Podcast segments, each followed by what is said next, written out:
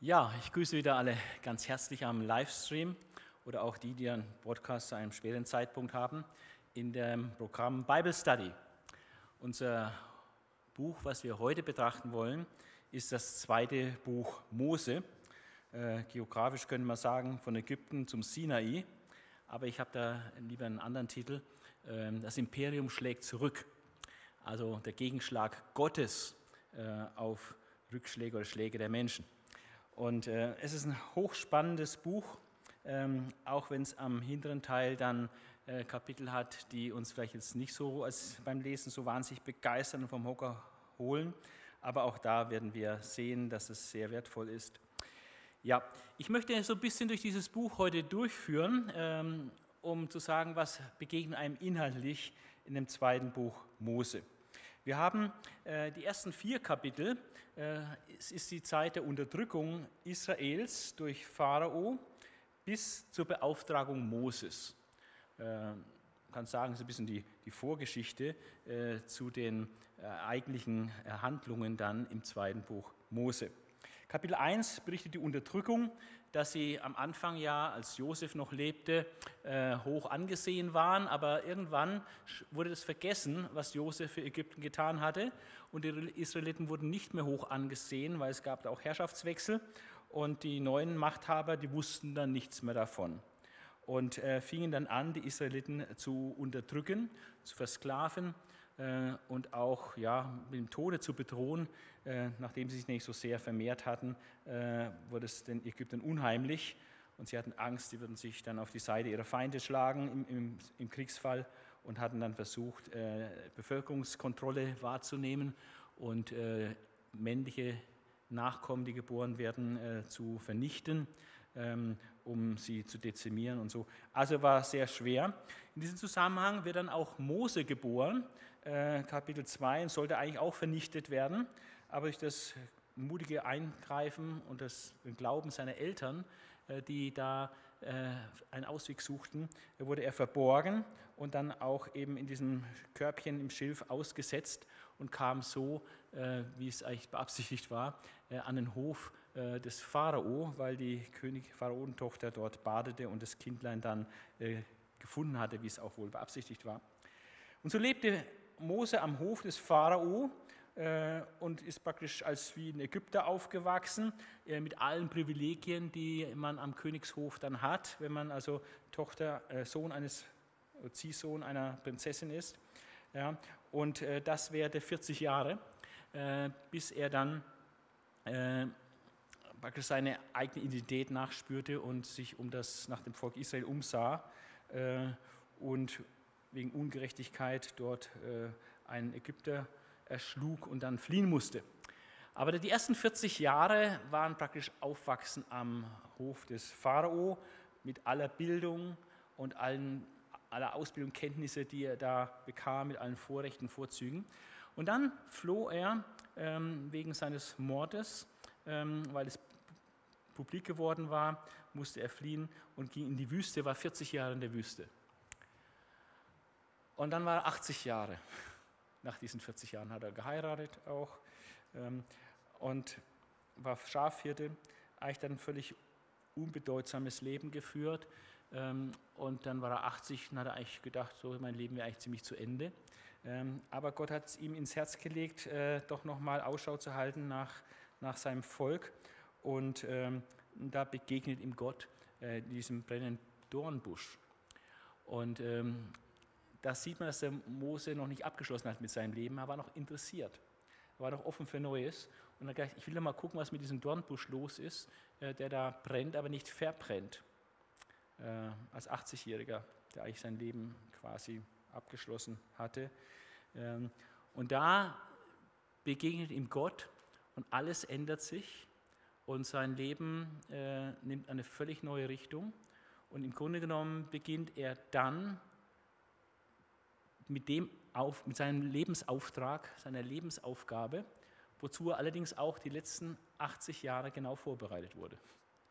Sowohl seine Ausbildung in Ägypten, in, in all, all, all, dem, was man da lernen konnte, in der ganzen Weisheit der Ägypter war er ausgebildet, als auch die Ausbildung in der Wüste. Äh, das waren die zwei Bereiche, die er wunderbar brauchen konnte für seine Aufgabe, zu dem Gott ihn jetzt beruft, als Führer seines Volkes, dafür zu sorgen, dass das Volk nach über 400 Jahren aus Ägypten rauskommt und in das Land Kanaan hineingeht. Also die Berufung Moses am brennenden Dornbusch finden wir in Kapitel 3 bis 1 bis 4, Vers 17. Und ähm, Gott hat eigentlich einen doppelten Auftrag an Mose. Ähm, einen Auftrag, den er dem Volk sagen soll, den Ältesten des Volkes, und einen Auftrag, den er dem Pharao sagen sollte. Also er sollte dem Pharao nicht alles sagen, sondern nur einen Teil sollte er ihm sagen. Aber es war trotzdem auch wahr und richtig, was er ihm sagen sollte.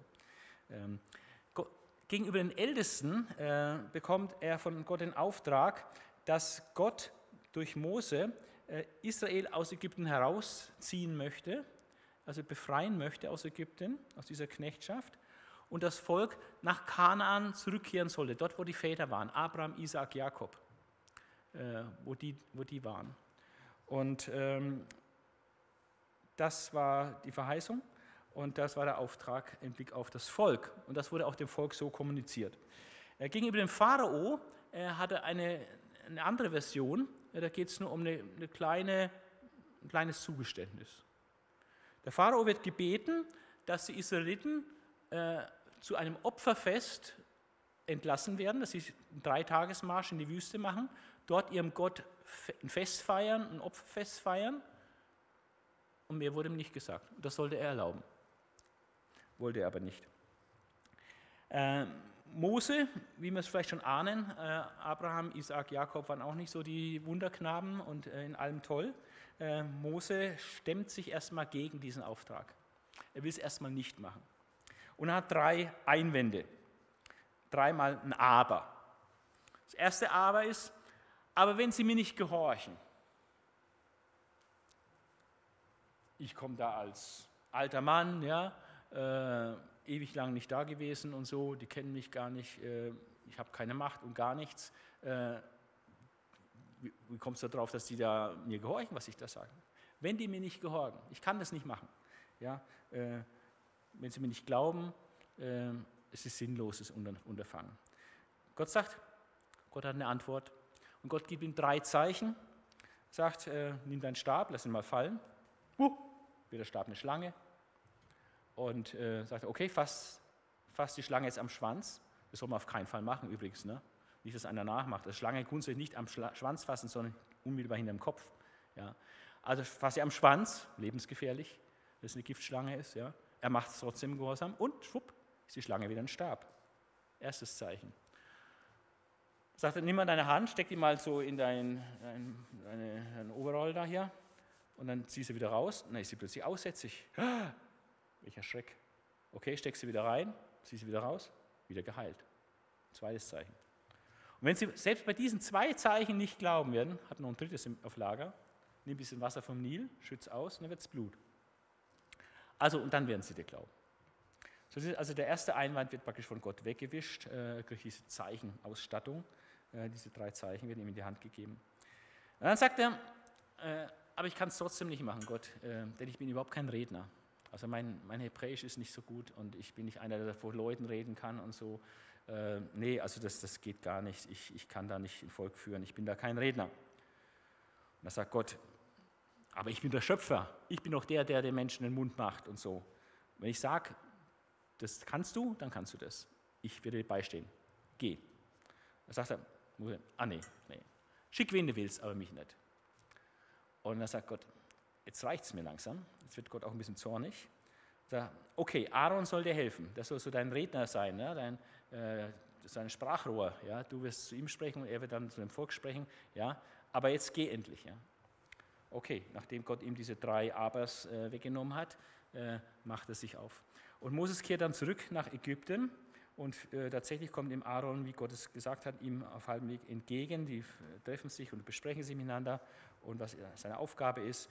Und sie, der Aaron organisiert eine Versammlung mit den Ältesten äh, von äh, Israeliten und dort wird der Plan ihnen vorgestellt und die Zeichen werden vorgeführt und die Leute sind begeistert.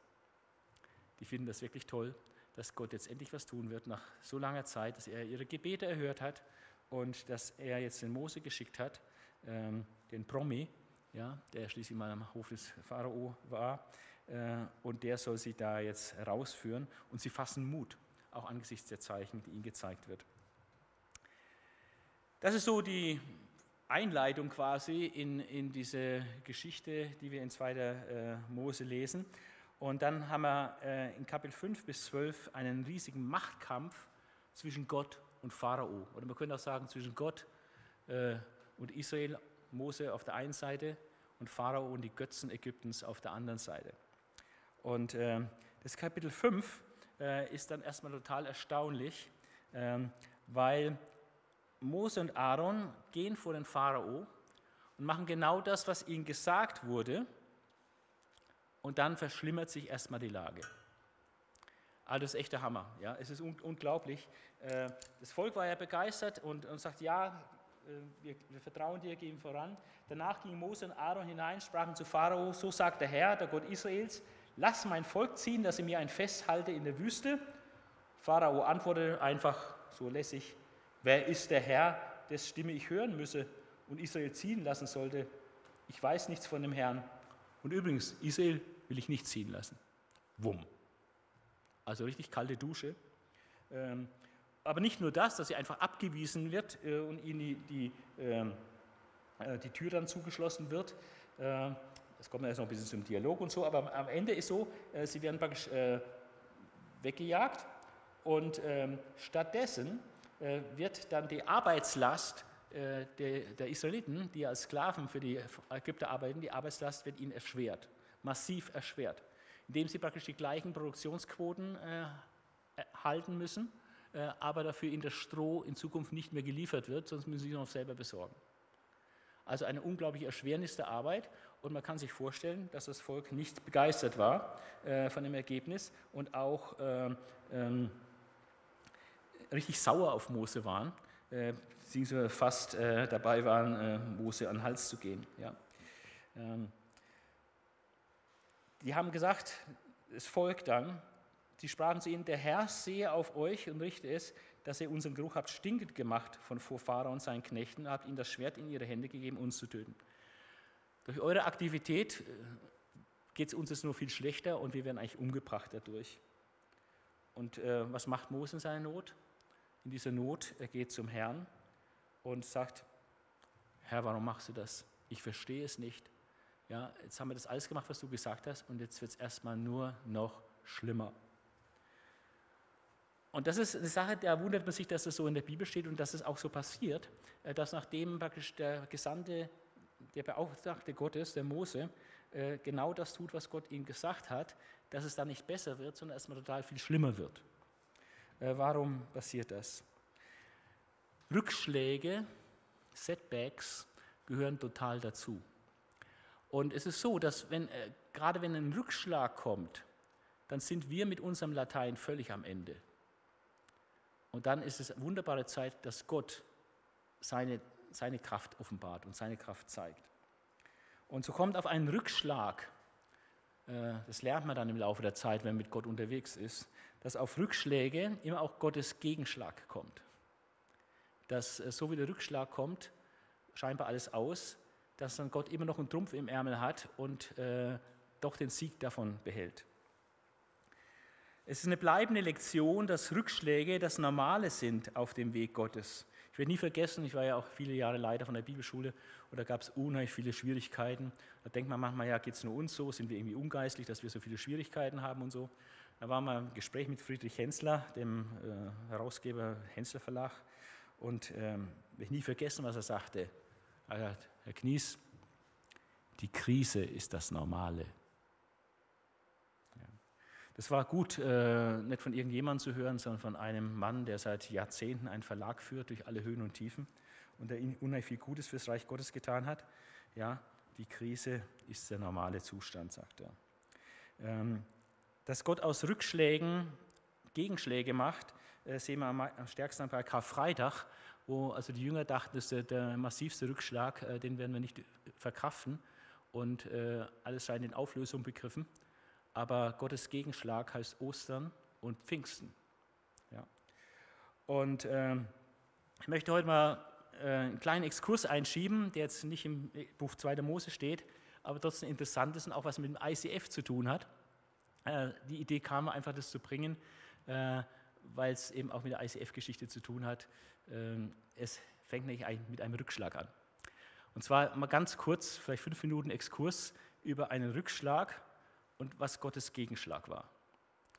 Die Bibelschule, an der ich 29 Jahre lang gearbeitet hatte, ist von einer amerikanischen Mission gegründet worden, von äh, Bob Evans, der als Militärpfarrer im Zweiten Weltkrieg verletzt wurde, im Lazarett in Frankreich lag.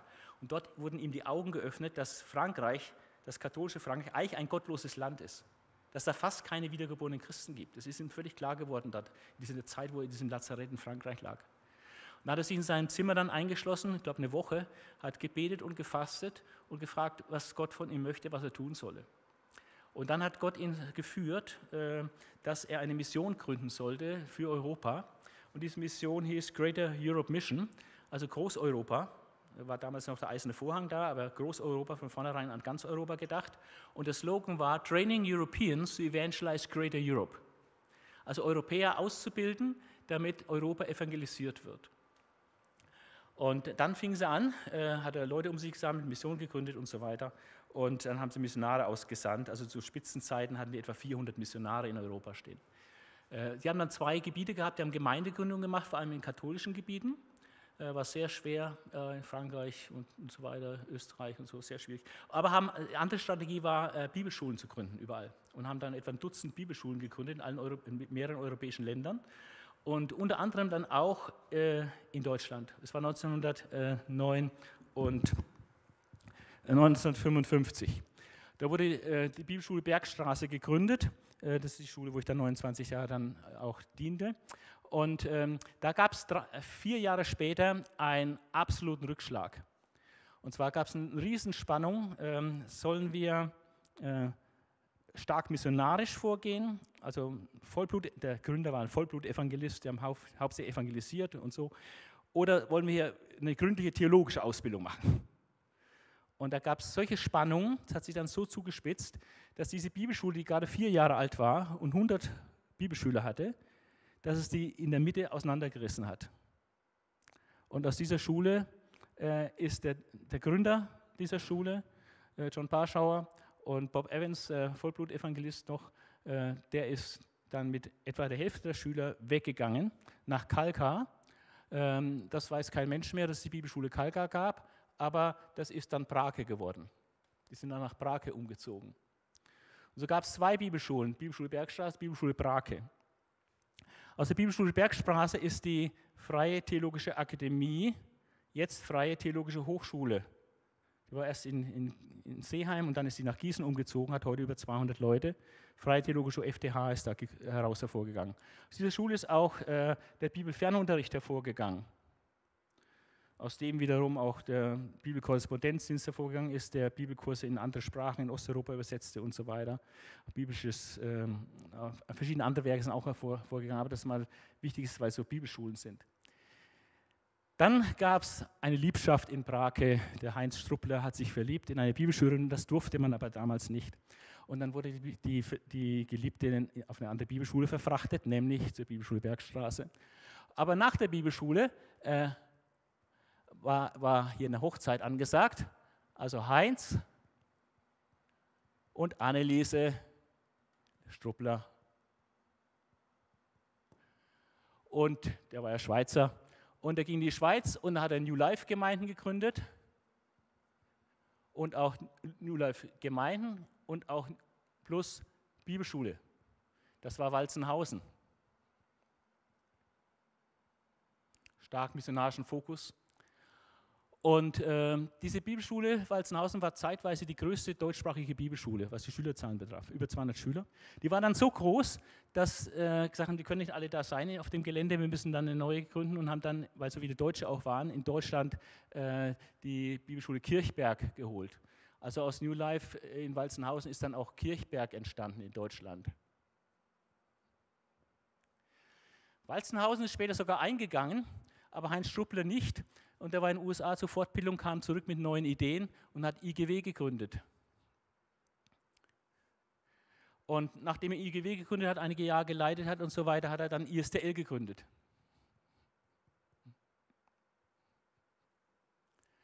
Und aus IGW, da war ein Absolvent, der Leo Bicker, der wurde von Heinz Struppler ermutigt, äh, ICF Zürich zu starten. Also ICF Schweiz, dann Deutschland und international.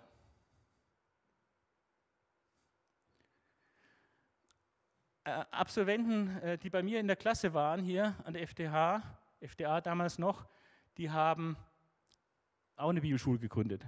Neues Leben Bibelschule. Anton Schulte. Die heißt jetzt äh, äh, Theologisches Seminar Rheinland. Theologisches Seminar Rheinland. Alles tolle Schulen. Tausende von Absolventen. Und durch die Absolventen von diesen Schulen sind woanders riesige Werke entstanden. Allein von da in, äh, in Ghana sind Bibelschulen entstanden und so weiter. Also un unglaublich, was alles da entstanden ist. Aber es gab hier, vier Jahre nach Gründung von der Bibelschule Bergstraße, diesen Rückschlag, wo man nicht gewusst hat, ob beide Schulen oder auch überhaupt nur eine von denen überleben kann. Es war unglaublich. Aber Gottes Gegenschlag ist, nicht die Schule ist eingegangen, sondern aus der Schule ist eine Vielzahl von anderen Schulen entstanden. Hier ist auch noch das AIK-Sender entstanden, äh, AIK äh, von, von Jugend für Christus, so ein Ausbildungszentrum und so. Ähm, und ich weiß nicht, was aus Prag alles noch entstanden ist und so weiter. Es ist sicherlich auch in den anderen Schulen auch noch viele andere Werke entstanden und so weiter. Aber das ist das, was Gott tut. Aber stellt euch mal vor, die Gründerväter damals hätten den Bettel hingeschmissen und gesagt, wir geben auf. Dann gäbe es wahrscheinlich kein ICF und auch keine Aufnahme heute hier. Ja, es hängt alles irgendwie zusammen. Ähm, und George Weber hat mal ein gutes äh, Statement gesagt. Er hat gesagt, don't get off the train in the midst of the tunnel. Steig nie aus dem Zug im Tunnel. Also wenn es schwer wird, wenn es hart wird, äh, wenn Rückschläge sind, steig nicht aus, sondern bleib dran. Sei neugierig, welchen Gegenschlag Gott hat. Und äh, der Gegenschlag Gottes hier ähm, in Ägypten beim Volk Israel war gewaltig. In Kapitel 6 haben wir, dass Gott erneut Zusagen für Israel macht. Er bestätigt die ganze Mission. Durch den Rückschlag wird es nicht in Frage gestellt, sondern er sagt, eine starke Hand wird Pharao zum Einlenken zwingen. Dieser Rückschlag gibt umso mehr Gelegenheit, meine Stärke zu zeigen und auch euch vor Augen zu führen, dass ihr mit eurer Kraft sehr schnell am Ende seid. Dass es mit eurer Kraft auf jeden Fall nicht reicht, dass ihr mich braucht. Und ähm, Kapitel 6 geht da weiter, wo die Herkunft von Mose und Aaron kurz noch beleuchtet wird. Und dann geht es los in Kapitel 7 bis Kapitel 12, ähm, die zehn Plagen über Ägypten. Und das ist dieser Machtkampf äh, zwischen Gott und den Göttern Ägyptens, zwischen Mose als Vertreter Israels und, äh, und Vertreter Gottes vor allem und äh, Pharao, dem damaligen Weltherrscher, der damaligen Weltmacht. Und ähm, ich habe jetzt so eine äh, grobe Gliederung, also eine, einen kurzen Verlauf von diesen ähm, kurzen Verlauf von diesen Plagen, ähm, dass man das auch in, in, der Psychologie mal ein bisschen festhält, weil das ist eine, eine Achterbahnfahrt äh, sondersgleichen. Also eine Achterbahnfahrt der Gefühle, rauf und runter, äh, Hoffnung und Enttäuschung, ja, äh, Freude und Wut und so. Das ist unglaublich, was hier auf uns zukommt. Und das will ich mal kurz zusammenfassen. Es geht los. Mose und Aaron gehen vor Pharao, Kapitel 7, 1 bis 13, und vollbringen dort äh, die Wunder, äh, die, die Gott den Mose gegeben hat. Und die Zauberer des Pharaos, die machen genau das Gleiche. Schock. Die machen die gleichen Wunder. Zwar ist es so, dass der Stab Aarons die Stäbe der Zauberer verschlingt, das heißt irgendwie mächtiger ist, aber Pharao bleibt hart, ändert sich nichts. Das war das Vorspiel. Und sagt Gott, okay, das war der Auftakt. Jetzt geht es richtig los. Jetzt werde ich äh, zu härteren Maßnahmen schreiten und jetzt kommen die Plagen, eine nach der anderen. Die erste Plage, da wird Wasser zu Blut. Das ist gegen den Nilgott Hapi und auch anderen Fischgottheiten äh, eine ziemliche Harke, will ich mal sagen, ja, dass äh, der Nilgott nicht in der Lage ist, den Nil zu beschützen. Ja. Ähm, Pharaos Zauberer vollbrachten dasselbe Wunder. Die konnten das auch, Wasser zu Blut verwandeln. Also die okkulten Möglichkeiten sind auch bis zu gewissen Grenzen vorhanden. Pharao blieb deswegen auch hart. Okay, erste Frage nicht gefruchtet, gehen wir zur nächsten. Frösche. Das ist gegen die froschartige Hauptgöttin Heget gerichtet äh, und die Frösche galten als heilige Tiere, die man auf jeden Fall nicht antasten darf. Aber jetzt waren so viele Frösche da, äh, dass ähm, es natürlich unheimlich wurde. Und Pharaos Zauberer vollbrachten dasselbe Wunder. Die konnten das Wunder nachahmen, okkulte Nachahmung. Aber sie konnten zwar die Frösche bringen, aber die konnten die Frösche nicht wegnehmen. Und deswegen bittet der Pharao dann um Befreiung von den Fröschen unmittelbar am nächsten Tag, damit es auch deutlich ist, dass es eben wirklich der Gott Israels ist, der jetzt hier wirkt. Und Gott ließ tatsächlich am nächsten Tag die Frösche alle sterben. Da war das Problem erstmal wieder beseitigt für Pharao. Dann, weil Pharao aber hart blieb, hat Gott die dritte Plage geschickt, Mücken. Und das ist gegen den Wüstengott Set gerichtet, wo die Mücken da so aus der Wüste kommen und die priestliche Reinheit, die Priester, die auf penible Reinheit bedacht sind, das geht es nicht, wenn überall die, die, diese, diese kleinen Mücken da rumfliegen. Also es torpediert praktisch diese priestliche Reinheit auch ein Stück weit. Und Pharaos Zauberer konnten hier nicht mehr mithalten.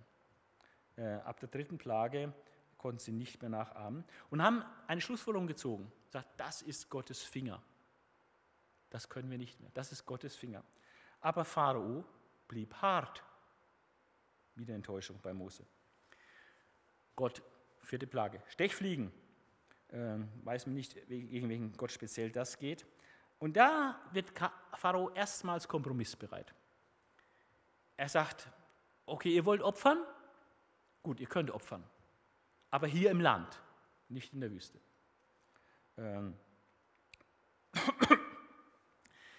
Gleichzeitig war es so, dass die Stechfliegen nur in den Gebieten Ägyptens waren, wo die Israeliten nicht wohnten. Dort in Goshen, wo die, wo die Israeliten wohnten, äh, da gab es diese Stechfliegen gar nicht. Äh, und das zeigt einfach auch so ein Zeichen der Erlösung, dass Gottes Segen über sein Volk Israel ist. Ähm, und Mose lehnt diesen Kompromiss ab. Typisch auch, also ähm, wenn du einen Auftrag von Gott hast, kann sein, dass versucht wird, den Auftrag ähm, zu kompromittieren durch einen Kompromiss. Gehe nicht darauf ein. Ja, äh, der Auftrag Gottes muss kompromisslos äh, durchgeführt werden. also hier gab es keine halbe Sache. Dann Viehpest das ist gegen die kuhköpfige Göttin Hathor gerichtet oder den als Schafbock dargestellten Gott Knum oder die Stiergötter Apis, Buchis und Month, sowie auch vielleicht gegen Pharao, der gerne als äh, Stier dargestellt wird. Also Viehpest traf also einige zentrale Gottheiten der Ägypter, weil auch viel Viehwirtschaft gab, ähm, aber Pharao blieb hart. Wiederum keine Viehpest bei den Israeliten. Sechste Plage, Geschwüre gegen die Göttin Sechmet und Amon-Re, den Hauptgott von Theben. Beide sind zuständig für die Heilung von Seuchen, waren aber offensichtlich hier machtlos. Pharaos Zauberer waren auch betroffen, selbst sie, die Zauberer, bekamen Geschwüre. Aber Pharao hörte nicht auf Mose und Aaron. Und es heißt, Gott machte Pharao starrsinnig. Äh, Gott äh, sorgt dafür, dass der Pharao nicht weich wird. Es ist beides, die Verantwortung des Menschen, da wird er schuldig, aber auch das Wirken, das souveräne Wirken Gottes. Er wollte, dass Pharao hart bleibt, weil nur auf diese Weise Gott seine ganze Macht voll ausspielen konnte und zeigen konnte. Und das war Gottes Anliegen, am Pharao ein Exempel zu statuieren. Deswegen sollte der Pharao richtig hart bleiben. Und Gott hat ihn verhärtet. Aber er hat sich auch selbst verhärtet und das äh, gehört so zusammen. Dann siebte Plage Hagel gegen Osiris, den Gott der Ernte und der Fruchtbarkeit. Die gottesfürchtigen Minister, da hat sich schon ein bisschen was getan, geistlich von der Entwicklung her, gab es einige gottesfürchtige Minister, die schon geschnallt haben, oh, der Gott äh, Moses ist aber viel stärker als unsere Götter. Gottesfürchtige Minister des Pharao ließen sich warnen und brachten Mensch und Vieh in Sicherheit. Die haben aus der Ankündigung Moses die richtige Schlussfolgerung gezogen, haben ihr Vieh eingesperrt, damit es nicht vom Hagel erschlagen wurden. Ähm, Pharao zeigt Reue danach und will Israel ziehen lassen, doch als dann der Hagel weggenommen wird, hat er sich wieder anders überlegt und will sie doch nicht ziehen lassen. Also auch wieder Enttäuschung nach Hoffnung. Ähm, Gott hat äh, sich den Pharao wirklich als Werkzeug seiner Selbstoffenbarung äh, benutzt er ihn und er hat die Ägypter vor dem Hagel gewarnt und Gott nimmt auch den Hagel weg, aber der Pharao verhärtet sich dann wieder und bleibt hart. Achte Plage Heuschrecken. Das ist gegen Senehem und anderen Göttern, die, die für die Abwehr eigens zuständig waren, für die Abwehr von Heuschrecken und hier auch praktisch Totalversagen an den Tag legen. Ähm, es kommt eine nie dagewesene Heuschreckenplage über alle Ägypter. Und die Beamte ermutigen jetzt, nachdem da alles kahl gefressen wird, äh, zum Einlenken. Aber Pharao hat wieder nur einen Kompromissvorschlag. Er sagt, okay, ihr dürft ziehen, aber nur die Männer. Frauen und Kinder bleiben hier, damit er auch wiederkommt. Vielleicht hat er es gedacht. Ähm, trotzdem zeigt Pharao Reue, doch nach der Wegnahme der Heuschrecken, als äh, die Heuschrecken dann weggenommen werden durch Gott, bleibt er starrsinnig. Und wiederum heißt, Gott machte Pharao starrsinnig. Die neunte Plage, drei Tage Finsternis gegen einen der Hauptgötter Ägyptens, gegen den Sonnengott Re. Ähm, und drei Tage Finsternis ist absolut ironisch gegen den Sonnengott. Und äh, Pharao bietet wieder einen Kompromiss. Er sagt, okay, die Kinder dürfen auch, aber euer Vieh bleibt hier. Ja? Also er tut immer ein bisschen so Salamitakt, er gibt ein bisschen mehr, aber nicht wirklich, wirklich das, was er soll. Interessant ist auch hier, nur die Israeliten, die hatten Licht in ihren Siedlungen. Äh, also auch da wieder ein Unterschied zwischen dem Volk Gottes und Unterschied äh, zu dem Volk der Ägypter. Und äh, Mose lehnt den Kompromiss aber wieder ab. Und wieder heißt es, Gott machte Pharao starrsinnig, weil es war menschlich fast gar nicht mehr zu erklären, dass Pharao immer noch hart blieb nach all den Schlägen, die er da bekommen hat von Gott. Aber es ging darum, dass Gott noch eine letzte Plage obendrauf setzt, die alles toppt, was vorher war, um seine Macht und Souveränität und auch sein Gericht zu demonstrieren. Und Ägypten hatte das Gericht ja schon auch verdient, ja, durch das, was sie jetzt Jahrhunderte an den Israeliten getan haben, bis hin zum versuchten Genozid, sie Jungs alle in den Nil werfen wollten und so weiter. Jetzt kommt die zehnte und letzte Plage, die tote Erstgeburt. Die ist gegen Pharao unmittelbar gerichtet. Und Pharao war als Gott, war ja auch eine Inkarnation der Gottheit nach der ägyptischen Religionsvorstellung. Äh, hatte er eine Vermittlerrolle zwischen diesseits und jenseits. Ja, und äh, er ist aber auch hier völlig machtlos. Äh, der Tod tritt über Nacht ein und trifft alle Familien. Jedes, jeder erstgeborene Sohn stirbt und auch das Vieh, das Vieh jedes erstgeborene Vieh stirbt. Ähm, gleichzeitig wird gesagt, dass die Bevölkerung eine, ein hohes Ansehen im Blick auf Mose hat und, äh, und auch äh, seitens der Obersten des Pharao war Mose hoch angesehen. Aber der Pharao war stur und ließ sich da nicht beraten. Und Gott hat gesagt, danach wird man nicht nur die Israeliten ziehen lassen, sondern wird es beknien zu gehen. Wird sie beknien zu gehen. Menschen und Tiere Israeliten sind von diesem Gericht ausgenommen. Äh, deswegen das Passa, der Würgeengel, der Todesengel geht vorüber an den Häusern Israels, wo im Glauben dieses Blut da war. Ein Vorbild nämlich, dass da, wo Gott Blut sieht, das Blut Jesu, dass er vorübergeht, sein Zorn nicht greift. Ja, Hinweis auf, auf, auf die Erlösung in Christus schon. Aber damals das Passa, Israel ist verschont von der Tötung der Erstgeburt. Und Jahwe verhärtet den Pharao, äh, dass er nicht einlenkt und das Wunder wirklich zur Ausführung kommt, äh, zur, zum Vollzug dass alle äh, Erstgeburt der Ägypter stirbt in einer Nacht. Also ein unglaublicher Machtkampf zwischen Gott und den Göttern Ägyptens, zwischen Gott, Mose und Pharao, äh, mit einem Auf und Ab von Gefühlen und äh, Hoffnung und Enttäuschung, auf und ab, ja, nein, ja. Ähm, aber schlussendlich muss Pharao äh, Ägypten dann ziehen lassen, äh, Israel ziehen lassen, weil Gottes Hand zu stark wird. Also Gott entscheidet den Machtkampf eindeutig für sich. Kapitel 12 in 2. Mose beschreibt das Passafest, ähm, das dann eingerichtet wird in Erinnerung an den Auszug aus Ägypten und als Vorschattung des Opfers Jesu, der auch als Passalam letztlich geschlachtet worden ist.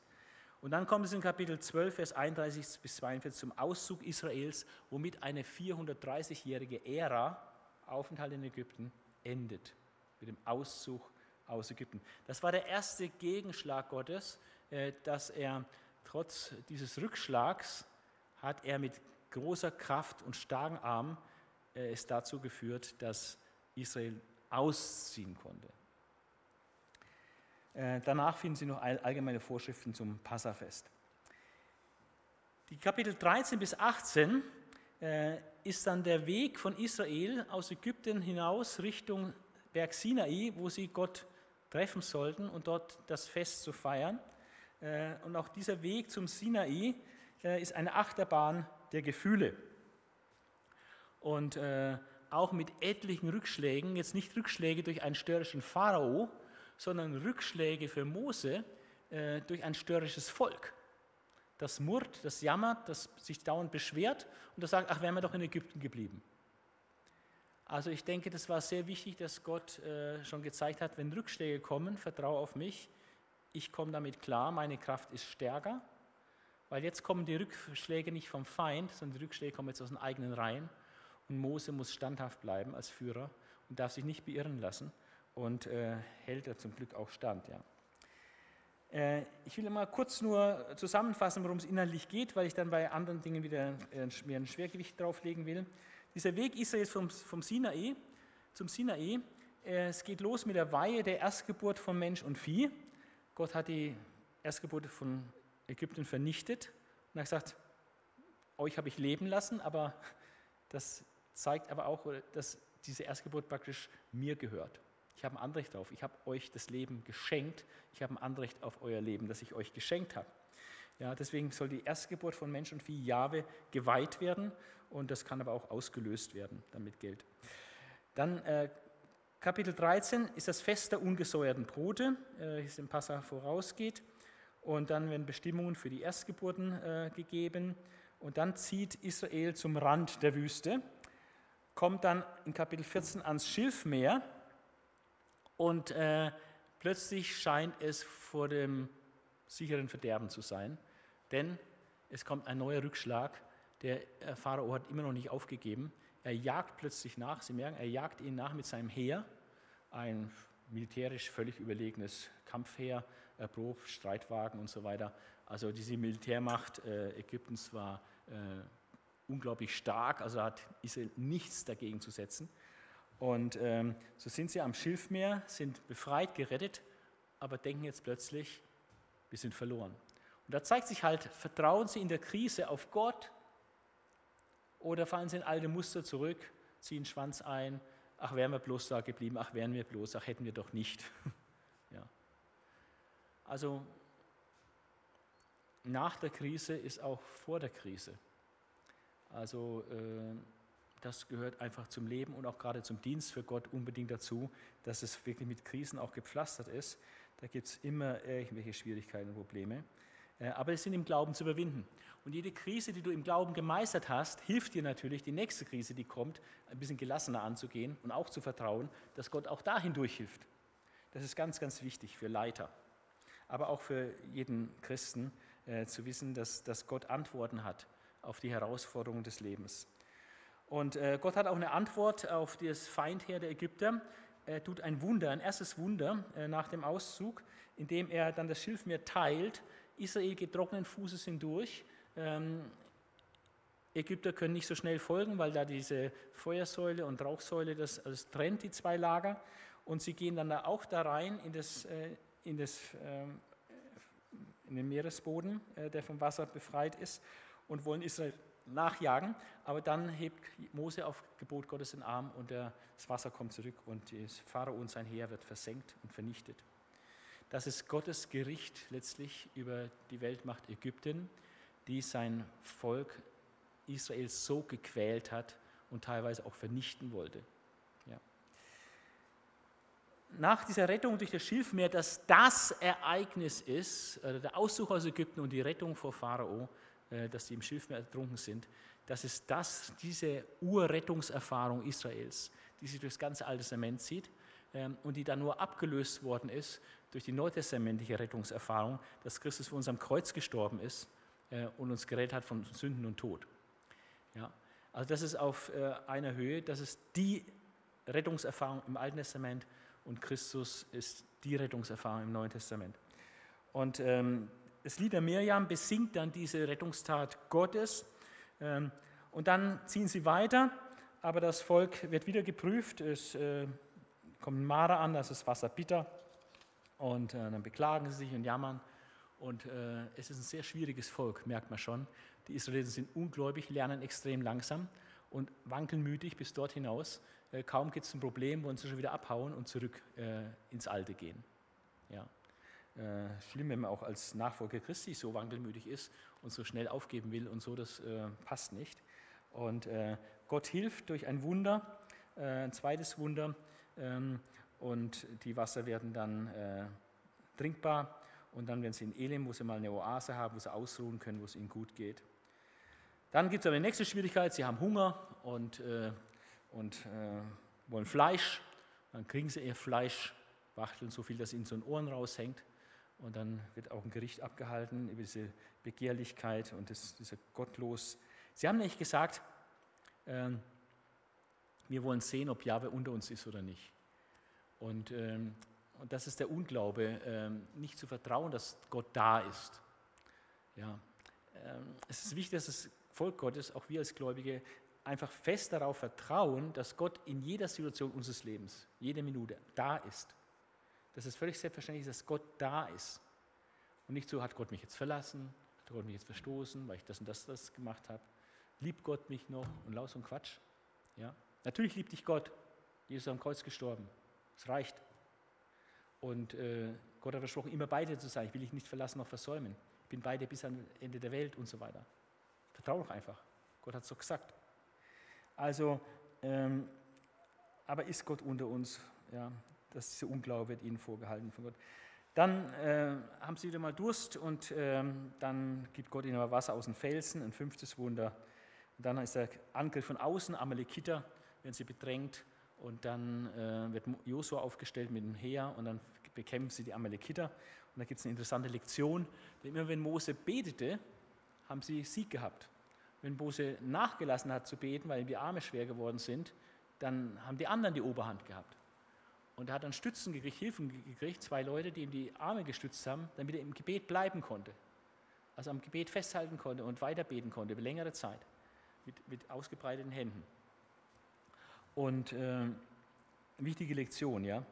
Also das ist dann auch da und dann behalten sie den Sieg über die Amalekiter und Gott äh, spricht aus, dass eine ewige Feindschaft zu den Amalekitern sein soll, weil sie das schwache Volk von hinten hinterrücks heimlich angegriffen haben. Also sie erleben dort Wunder, aber es wird auch der Unglaube offenbar und die schlechte Lernkurve äh, der Israeliten, dass es wirklich sehr, sehr schlechte Lerner sind. Ja.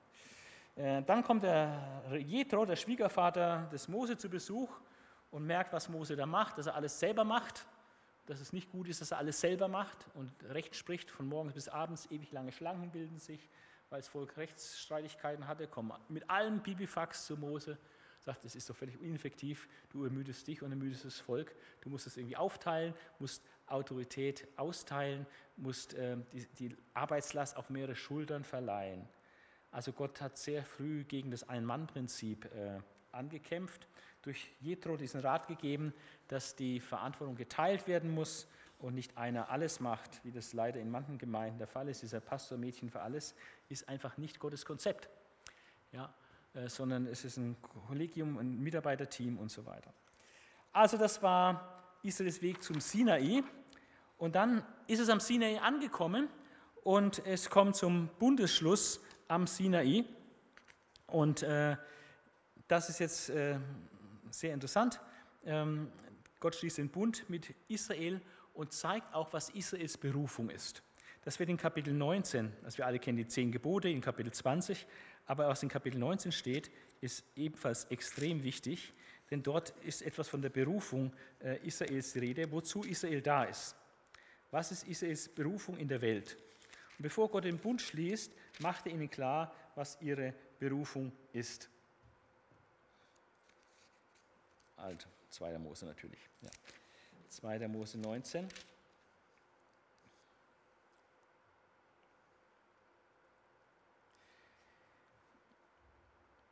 Mhm. Ja, da die ersten Verse ist es gleich. Ähm, Mose stieg hinauf, Vers 3, Mose stieg hinauf, um Gott zu begegnen am Sinai. Da rief ihm Jahr vom Berg aus zu, sage es den Nachkommen Jakobs, rede zu den Israeliten. Ihr habt gesehen, was ich mit den Ägyptern gemacht habe. Ihr habt erlebt, was ich wie, Entschuldigung, ihr habt erlebt, dass ich euch wie auf Adlersflügeln getragen und bis hierher zu mir gebracht habe. Also auf dem Weg durch die Wüste, der nicht einfach war, hat Gott sie behütet, beschirmt und sie ans Ziel gebracht. Das habt ihr alles gesehen. Meine riesige Rettungstat, aber auch mein Versorgen im Alltag äh, auf dem Weg mit mir, zu mir. Das habt ihr alles gesehen. Wenn ihr nun auf mich hört und meinen Bund haltet, dann sollt ihr unter allen Völkern mein persönliches Eigentum sein. Also eine privilegierte Stellung in der gesamten Völkerwelt sollen sie bekommen. Sein besonderes Eigentum, das Volk. Denn mir gehört die ganze Erde. Die anderen Völker natürlich auch. Aber Israel ganz besonders. Ihr sollt mir ein Königreich von Priestern sein, ein heiliges Volk. Das sollst du den Israeliten sagen. Das ist eure Vision, das ist euer Auftrag. Ihr sollt ein Königreich von Priestern sein, ein heiliges Volk. Ihr sollt Könige und Priester sein und ihr sollt heilig sein. Und es ist genau der gleiche Auftrag, den die Gemeinde Jesu hat. Wir sind ein Königreich von Priestern und wir sollen heilig sein, wie der Herr heilig ist. Das heißt, wir haben genau die gleiche Aufgabe wie Israel. Ja, wir sind da auch in Israel hineingepflanzt. Wir führen Israel fort. Wir sind Same Abrams. Wir sind äh, das geistliche Israel. Und äh, das ist die Berufung äh, Israels. Das hat es auf sich, wenn Gott mit ihnen einen Bund schließt, dass sie als besonders Eigentumsvolk Gottes Könige, sollen herrschen, letztlich über Sünde, Tod und Teufel. Und sie sollen äh, Priester sein, das heißt vermitteln zwischen Gott und den Menschen, vermitteln zwischen Gott und den Völkern. Ihre Aufgabe ist, dass die Völker durch sie Gott erkennen. So ist unsere Aufgabe, dass Menschen durch uns, Christen, Gott erkennen. Ja. Und äh, sie sollen die Wundertaten Gottes äh, bekannt machen und so weiter. Also das ist ihr Auftrag, das ist ihre Vision. Und dann kommen die zehn Gebote. Äh, das ist vielleicht interessant zu wissen, dass ähm, die lutherische Zählweise anders ist als die reformierte Zählweise. Beide, die reformierte Kirche hat zehn Gebote, die lutherische auch, die katholische auch. Aber die Zählweise ist anders.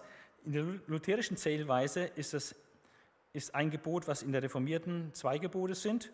Und dafür ist das neunte und zehnte Gebot in der lutherischen Zählweise ein einziges Gebot in der reformierten Zählweise. Also man kommt wieder bei zehn raus. Ich wiederhole es mal für die, die es nicht mehr wissen oder noch nicht wissen. Gott sagt, ich bin der Herr, der dich aus Ägypten geführt hat. Darum wirst du, nicht mal in, in, Befehlsform geschrieben, sondern in, in Futurform, du wirst. Ich habe so viel für dich getan, ich bin so stark in Vorleistung gegangen, deshalb wirst du das und das tun. Natürlich, du sollst das auch tun, aber du wirst es tun. Du wirst keine anderen Götter vor mich stellen. Du sollst dir kein Götterbild anfertigen. Das ist entweder das erste Gebot bei Luther oder erste und zweite bei den Reformierten.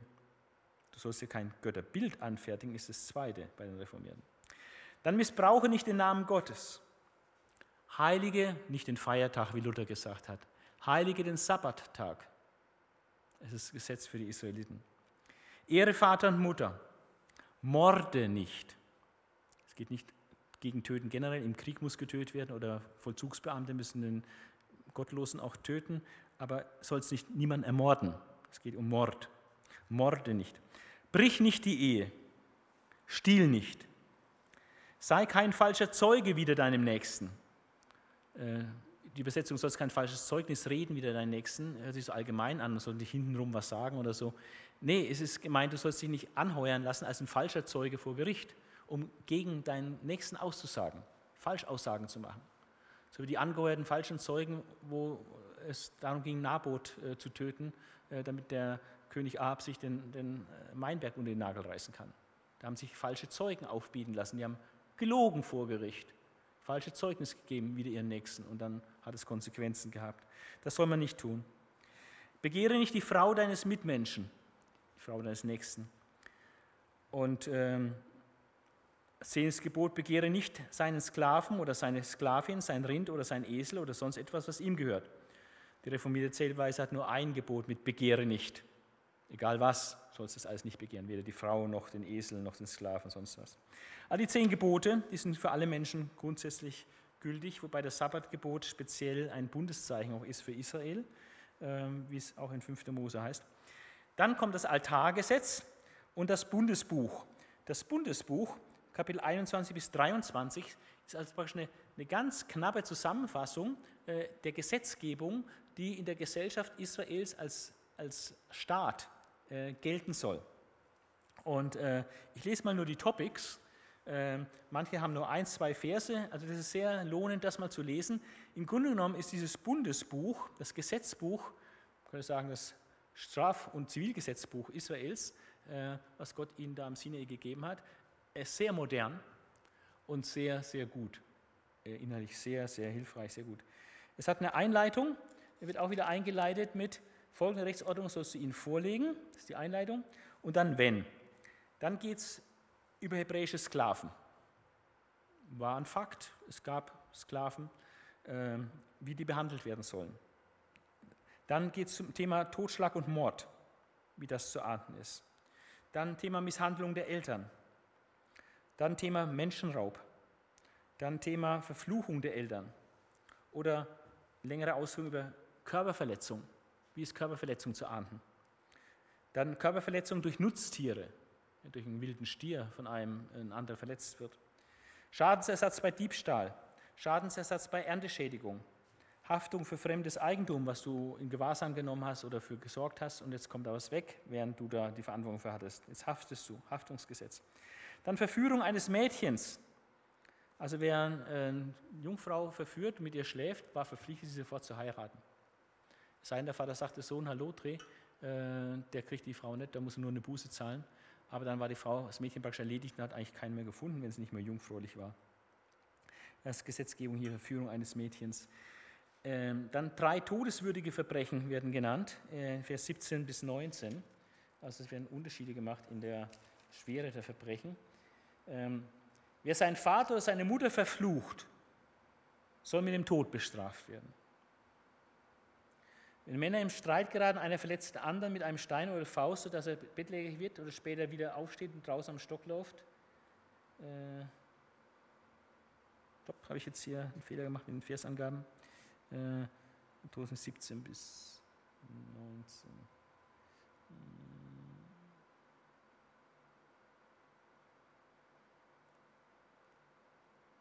Habe ich jetzt einen Fehler gemacht?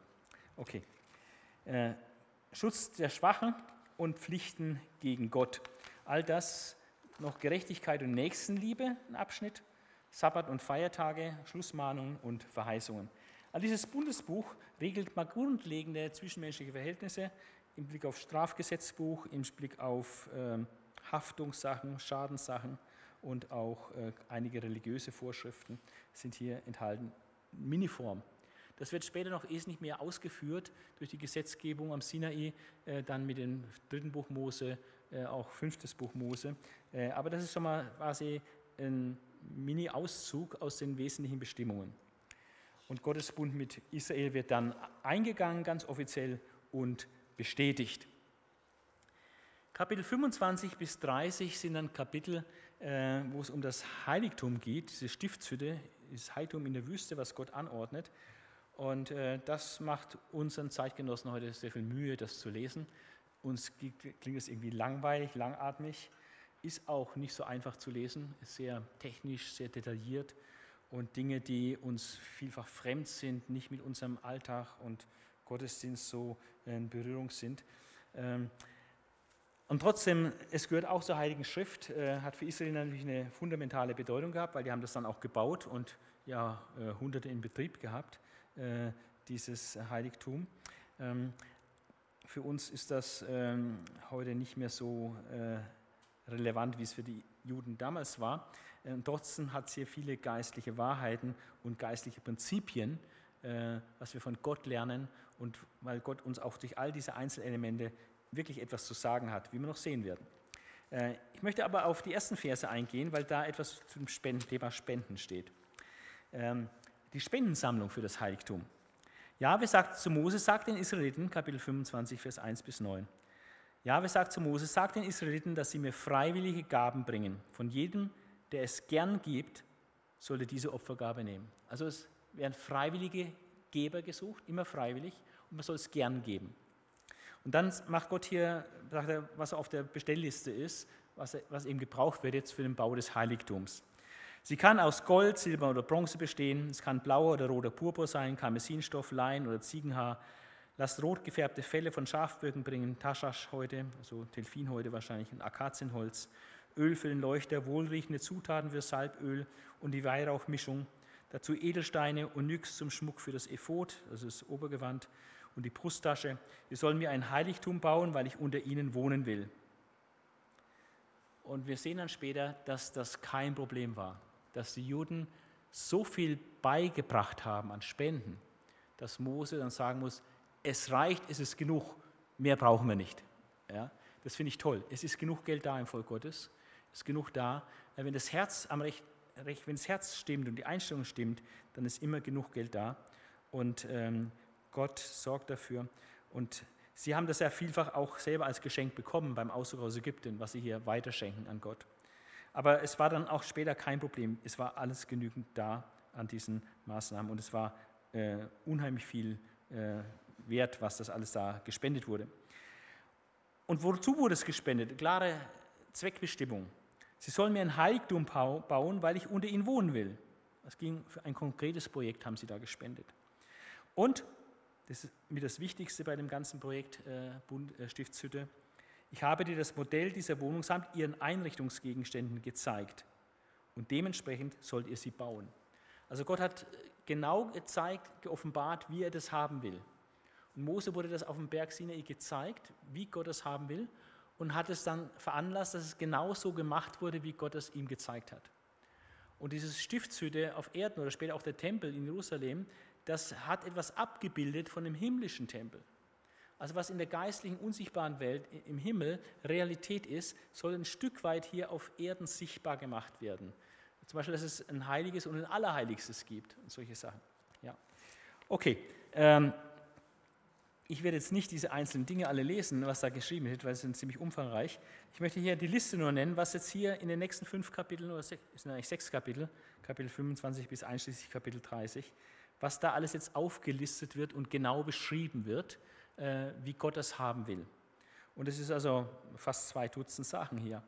Äh, ohne Versangabe jeweils gebe ich einfach nur mal die Stichworte. Es geht um die Bundeslade, einen Tisch für die geweihten Brote, goldene Leuchter, Zeltdecken für das Heiligtum, Holzwände des Heiligtums, muss in der Wüste auf- und abgebaut werden. Dann äh, Vorhänge für das Heiligtum, ein Brandopferaltar, ein Vorhof des Heiligtums, Öl für den Leuchter, Amtskleidung des hohen Priesters, Brusttasche, Obergewand für den hohen Priester, weitere Teile, weitere Teile der Kleidung des Priesters, dann die Ausstattung der, der Priester, Regeln für die Einsetzung des Priesters, das tägliche Opfer äh, morgen und Abend, dann der Räucheraltar, eine Kopfsteuer für jeden Israeliten, der männlich ist, und ein Salböl und Weihrauch, wie das gemischt werden soll. Also alles Anordnung bis ins Kleinste, äh, wie dieses Heiligtum in der Wüste gebaut werden soll. Und während Mose ist, auf, dem Berg ist und diese Anweisung bekommt für das Heiligtum, gibt es einen riesigen Rückschlag unten im Lager. Also Mose ist in der Nähe Gottes, bekommt von ihm Instruktionen, ihm wird gezeigt, was er zukünftig äh, zu veranlassen hat, diese Stiftshütte zu bauen. Und im Lager das Volk macht total Mist. Ja.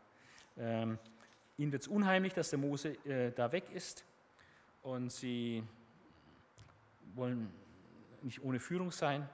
Und äh, ihnen passt es auch nicht, dass Gott so unsichtbar ist. Und dann sagen sie, Aaron, mach uns was, was wir sehen und anfassen können. Mach uns einen goldenen Stier. Und das soll unseren Gott symbolisieren. Und der Aaron äh, macht genau das, entweder aus Angst vor dem Volk ja, oder ist er selber mit verunsichert Und auf jeden Fall äh, lässt er dann diesen goldenen Stier bauen. Erst hat er vielleicht gedacht, vielleicht sind sie gar nicht bereit, so viel Gold zu spenden, aber es war auch kein Problem, das Gold war schnell da, also hat das Stier dann gegossen. Und dann haben sie das Stier angebetet und haben gefeiert, richtig Party gemacht. Auch wegen Ausschweifen, dann über die Stränge geschlagen. Das wurde dann auch ein äh, bisschen, äh, wie soll ich sagen, unzüchtig in die Richtung wohl auch. Aber entscheidend ist, dass Gott hat das erste Gebot übertreten. Also keine paar Minuten alleine gelassen, hat das Volk schon das erste Gebot übertreten, wo es gerade eben gesagt hat, wir wollen den Bund halten. Ja. Katastrophe. Aber so ist es manchmal im Volk Gottes. Und äh, zum Glück ist auch das nicht das Ende des Volkes Israel, obwohl Gott äh, auch den Mose prüft und sagt mal, äh, komm, ich mache das Volk weg und mache aus dir was Neues. Aber Mose widersteht dieser Versuchung und sagt, nee, du musst mit diesem Volk weiterarbeiten. Du hast dir einen Namen gemacht, hast dieses Volk herausgeführt. Wenn du es jetzt in der Wüste vernichtest, äh, das passt nicht, das wird völlig falsch interpretiert von den Völkern, äh, kannst nicht machen. Und Gott sagt, ja, ja, es ist recht. Ja, Gott wollte checken, ob dem Mose um seine Ehre geht, dass aus ihm was Großes wird, oder ob es wirklich um Gott geht, dass ihm Gottes Ehre das alleroberste Anliegen ist. Und das hat Mose auch bestanden, diese, diese Prüfung. Ähm, also es kommt dann zur Bundeserneuerung. Ähm, das, der Stierkult wird natürlich sofort zerstört. Der Bund muss erneuert werden. In Kapitel 33 werden sie äh, wieder neu auf den Bund eingeschworen und bestätigen erneut, ja, wir wollen diesen Bund halten mit Gott. Und Gott lässt dann neue Gesetzestafeln, äh, schreibt neue Gesetzestafeln, weil Mose die ersten zerbrochen hat. Also dieses das schollene Stier sah, das Gejohle hörte von ferne, war so frustriert, dass er die Gesetzestafeln kaputt gemacht hat. Äh, wird auch repariert von Gott, Kapitel 34. Und äh, dann wird Gottes Herrlichkeit erscheint auf seinem Angesicht. Und äh, immer wenn er in dieser Begegnung mit Gott ist äh, und sein Angesicht glänzt, und äh, so können die gar nicht da reinschauen, er tut dann auch eine Decke drüber. Und im Neuen Testament heißt es im zweiten Korintherbrief, dass in gewissem Sinn geistlich immer noch so eine Decke ist über das Volk Israel. Die können die Herrlichkeit Gottes nicht sehen im Angesicht Jesu Christi. Also haben noch kein Verständnis, dass in Jesus Gott begegnet ist. Und die Decke wird aber eines Tages weggenommen, so wie Mose die Decke dann auch immer weggenommen hat, wenn er mit Gott äh, zusammen war. So wird die Decke dann auch vom Volk Israel eines Tages weggenommen. Kapitel 35 bis 38 ist dann der Abschluss des zweiten Buches Mose. Und da haben wir ähm, noch mehr als vorher genannt wurden, ähm, Einzelheiten zum Bau der Stiftshütte, wie sie dann wirklich auch umgesetzt werden. Und ich habe hier eine ganze lange Liste äh, auf einer Seite, vielleicht 25 Einzelelemente, die alle genannt werden. Und in dieser Liste, äh, man kann das leicht selber auch sich anfertigen, steht, wann, äh, wo ist das geoffenbart worden auf dem Berg für Mose und wie, wie war es dann, als es umgesetzt hatte. Und das ist eigentlich fast bei den allermeisten ist es genau so. So wird es geoffenbart und dann kann man sehen, ab Kapitel 35 und so wird es umgesetzt. Ja. Und ähm, manche dieser Einrichtungsgegenstände haben auch einen christologischen Aspekt. Das heißt, hier wird etwas im Blick auf Christus geoffenbart. Zum Beispiel die Bundeslade, äh, die ist ein Zeichen für die Gegenwart Christi. Und die ist auch golden, weil es mit Gott zu tun hat. Der Schaubrottisch, der zeigt Jesus als das Lebensbrot. Ja, auch das ist Gold, der ist golden. Und der goldene Leuchter ist auch golden. Ähm, Jesus ist das Licht der Welt. Also das sind äh, typische christologische Aspekte von einzelnen Einrichtungsgegenständen der Stiftshütte, die eigentlich auf Christus hinweisen wollen. Dass es einen Räucheraltar gibt. Räuchern steht dann für Gebet. Äh, Jesus, der große Fürbitter für uns also der Gebetsdienst Jesu. Oder dann der Brandopferaltar, bevor man überhaupt dann reingeht, äh, die Priester reingehen und Sühnung zu schaffen. Brandopferaltar, ganz zentral vor dem Heiligtum, äh, ist natürlich ein Hinweis, dass der Sühnetod Jesu ganz zentral, äh, bevor wir Gott näher begegnen können, im Zentrum ist. Oder auch das Wasserbecken später, die tägliche Reinigung, die wir brauchen. Jeden Tag brauchen wir Vergebung unserer Schuld, weil wir einfach uns verfehlen in Gedanken, Worten und Werken und tägliche Reinigung ist Not. Äh, und dafür war das Wasserbecken da. Die, die Priester mussten sich reinigen, bevor sie äh, mit Gott ihren, ihren Dienst tun konnten. Salböl und Weihrauch zeigt etwas, äh, dass Christus der Wohlgeruch Gottes ist. Ja, ähm, das ist mein lieber Sohn, an dem ich wohlgefallen habe. Und auch wir sind ein Wohlgeruch Christi für Gott, wenn wir mit Jesus laufen. Oder Sabbatgebot als Ruhe Gottes. Also das sind einige so christologische Aspekte. Ich möchte jetzt gar nicht alle einzelnen äh, Elemente der Stiftshütte nennen, da wird die Zeit jetzt nicht reichen.